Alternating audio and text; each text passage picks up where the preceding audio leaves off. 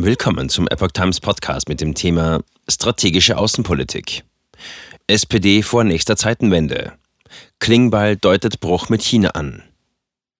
Ein Artikel von Reinhard Werner vom 13. Januar 2023. Sollte das KP-Regime in China Grenzen überschreiten, müsse man zu einem Bruch wie mit Russland bereit sein. Dies äußerte SPD-Chef Lars Klingbeil. Die Ampelkoalition wünscht sich ein Deutschland, das auf internationaler Ebene stärker seine Muskeln spielen lässt. Nach dem Bruch mit Russland kommt das Land zwar durch Inflation und BIP-Rückgang geschwächt, aber ohne existenzielle Nöte durch den Winter. Für SPD-Chef Lars Klingbeil ein Anlass, gleich über die nächste potenzielle Zeitenwende nachzudenken. Deutschland, so Klingbeil, könnte gezwungen sein, mit China einen ähnlichen Bruch zu vollziehen wie mit Russland. Im Fall eines Angriffs auf Taiwan werde sich auch die Beziehung zu China fundamental ändern, so wie das jetzt mit Russland der Fall ist. Gegenüber der Zeit äußerte Klingbeil, wir müssen uns bewusst machen, dass morgen, übermorgen oder in zehn Jahren der Zeitpunkt kommen kann, an dem China Grenzen überschreitet. Klingbeil will Abhängigkeit von China durch strategisches Denken entgegenwirken. Die große Lehre aus unserem Verhältnis zu Russland sei auch, von China unabhängiger zu werden. Dazu müsse man andere Märkte erschließen und andere Partner für den Handel mit Rohstoffen finden.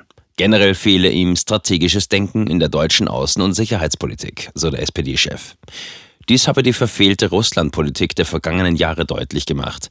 Wir müssen unsere außen- und sicherheitspolitische Kompetenz erweitern, wenn wir international eine Rolle spielen wollen, meint Klingbeil. Dafür müsste es einen festen Ort geben, ähnlich dem Nationalen Sicherheitsrat in den USA. Wie man das am Ende nennt, sei dahingestellt. Hofreiter bringt mögliche Hungerblockade ins Spiel. Der grüne Bundestagsabgeordnete Anton Hofreiter will demgegenüber gleich mit dem Colt auf dem Tisch verhandeln. Im Dezember brachte er sogar Hungerblockaden als mögliche geopolitische Optionen ins Spiel. Bei einer Veranstaltung von Berlin Lounge und der Berliner Zeitung drängte der Vorsitzende des Ausschusses für die Angelegenheiten der Europäischen Union im Bundestag auf eine Aufnahme der Ukraine. Dies würde auch das europäische Druckpotenzial auf internationaler Ebene erhöhen. Ohne China beim Namen zu nennen, warf er in die Debatte ein, wenn uns ein Land seltene Erden vorenthalten würde, könnten wir entgegnen, was wollt ihr eigentlich essen?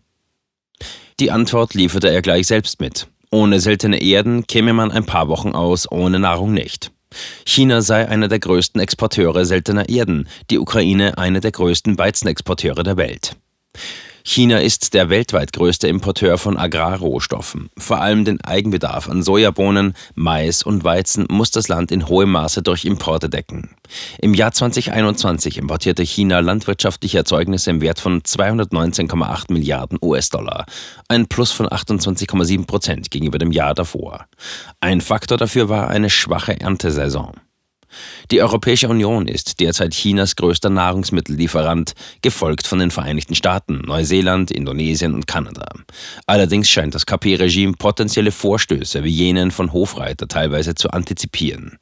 Ende des Jahres 2021 haben die Zollbehörden die Einfuhrbestimmungen für bestimmte Warengruppen verschärft. Deutsche Konzerne zögerlich beim Deinvestieren.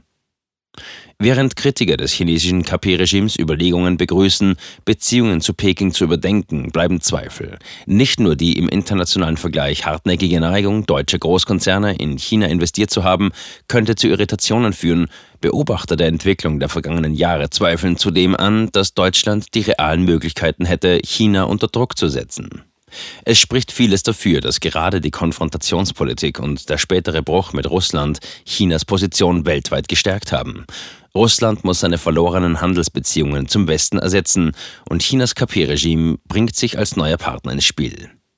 Gleichzeitig will Europa noch schneller aus fossilen Energieträgern aussteigen, um nicht mehr von Russland abhängig zu sein. Dies liefert die EU-Länder allerdings in noch stärkerem Maße China aus.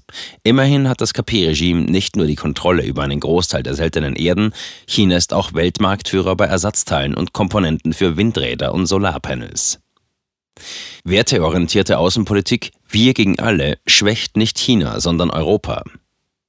Erschwerend kommt dazu, dass das KP-Regime, wie auch einige andere Länder, seinen Einfluss in Zentralasien und Afrika auf Kosten der Europäer ausgebaut hat. Das Belt and Road Projekt hat dem KP-Regime über seine Schuldenstrategie den Zugriff auf zahlreiche Häfen und Eisenbahnlinien gesichert. Mittlerweile deutet sich sogar eine verstärkte militärische Machtprojektion in den neu gewonnenen Einflussbereichen an. In Djibouti unterhält China bereits offiziell einen Militärstützpunkt im Ausland. Mit Kambodscha und Äquatorialguinea laufen Gespräche über weitere. Demgegenüber gehen immer mehr afrikanische, arabische oder asiatische Länder auf Distanz zu Europa. Die Entwicklungen in Mali oder Burkina Faso geben dafür ein sichtbares Beispiel ab.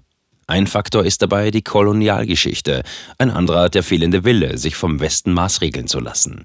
Dies macht eine werteorientierte Außenpolitik, die gezielt alle Speere auf sich zieht, zu einem potenziellen Boomerang. Ein entscheidendes Hemmnis für eine erfolgreiche deutsch-europäische Kanonenbootpolitik, wie Hofreiter sie skizziert, liegt zudem in Deutschland selbst. In Fragen von Energieversorgung und Zukunftstechnologien geht man auf maximale Distanz zu allem, was ein Mindestmaß an Unabhängigkeit sichern würde. Dies betrifft die Kernenergie oder die grüne Gentechnik ebenso wie Fracking oder auch nur den Verbrennermotor. Halbleiterausfall ähnlich gefährlich wie Mangel an seltenen Erden. Das US-Portal Daily Caller gab bereits im Vorjahr zu bedenken, dass Projekte wie die Energiewende oder der Green Deal der EU China stärkten. Europa komme nicht an dem Umstand vorbei, dass das Regime in Peking zu den weltweit wesentlichsten Lieferanten dazu erforderlicher Mineralien sei. So befänden sich 60 Prozent der weltweiten Vorkommen an seltenen Erden direkt in Chinas Machtbereich. In zahlreichen weiteren Ländern, die über solche verfügten, habe Peking bereits seinen politischen und wirtschaftlichen Einfluss ausgeweitet. Eines der jüngsten Beispiele sei Afghanistan. Über 90 Prozent der weltweiten seltenen Erden durchliefen chinesische Raffinerien, bevor sie an westliche Abnehmer zur Verwendung etwa in Elektroautobatterien oder Solarzellen reexportiert würden.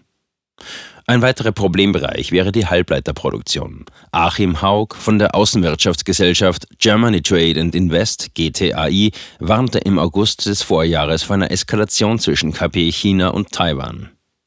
Die Auswirkungen von Lieferstops wären um ein Vielfaches größer als die der Russland-Sanktionen. Die fossilen Brennstoffe von dort seien deutlich leichter zu ersetzen als das, was wir alles aus China beziehen. Als Mittel gegen eine zu starke Abhängigkeit empfiehlt er Diversifizierung, Lagerhaltung und heimische Produktion. Dies setzt jedoch auch ein höheres Problembewusstsein in China investierender deutscher Konzerne voraus.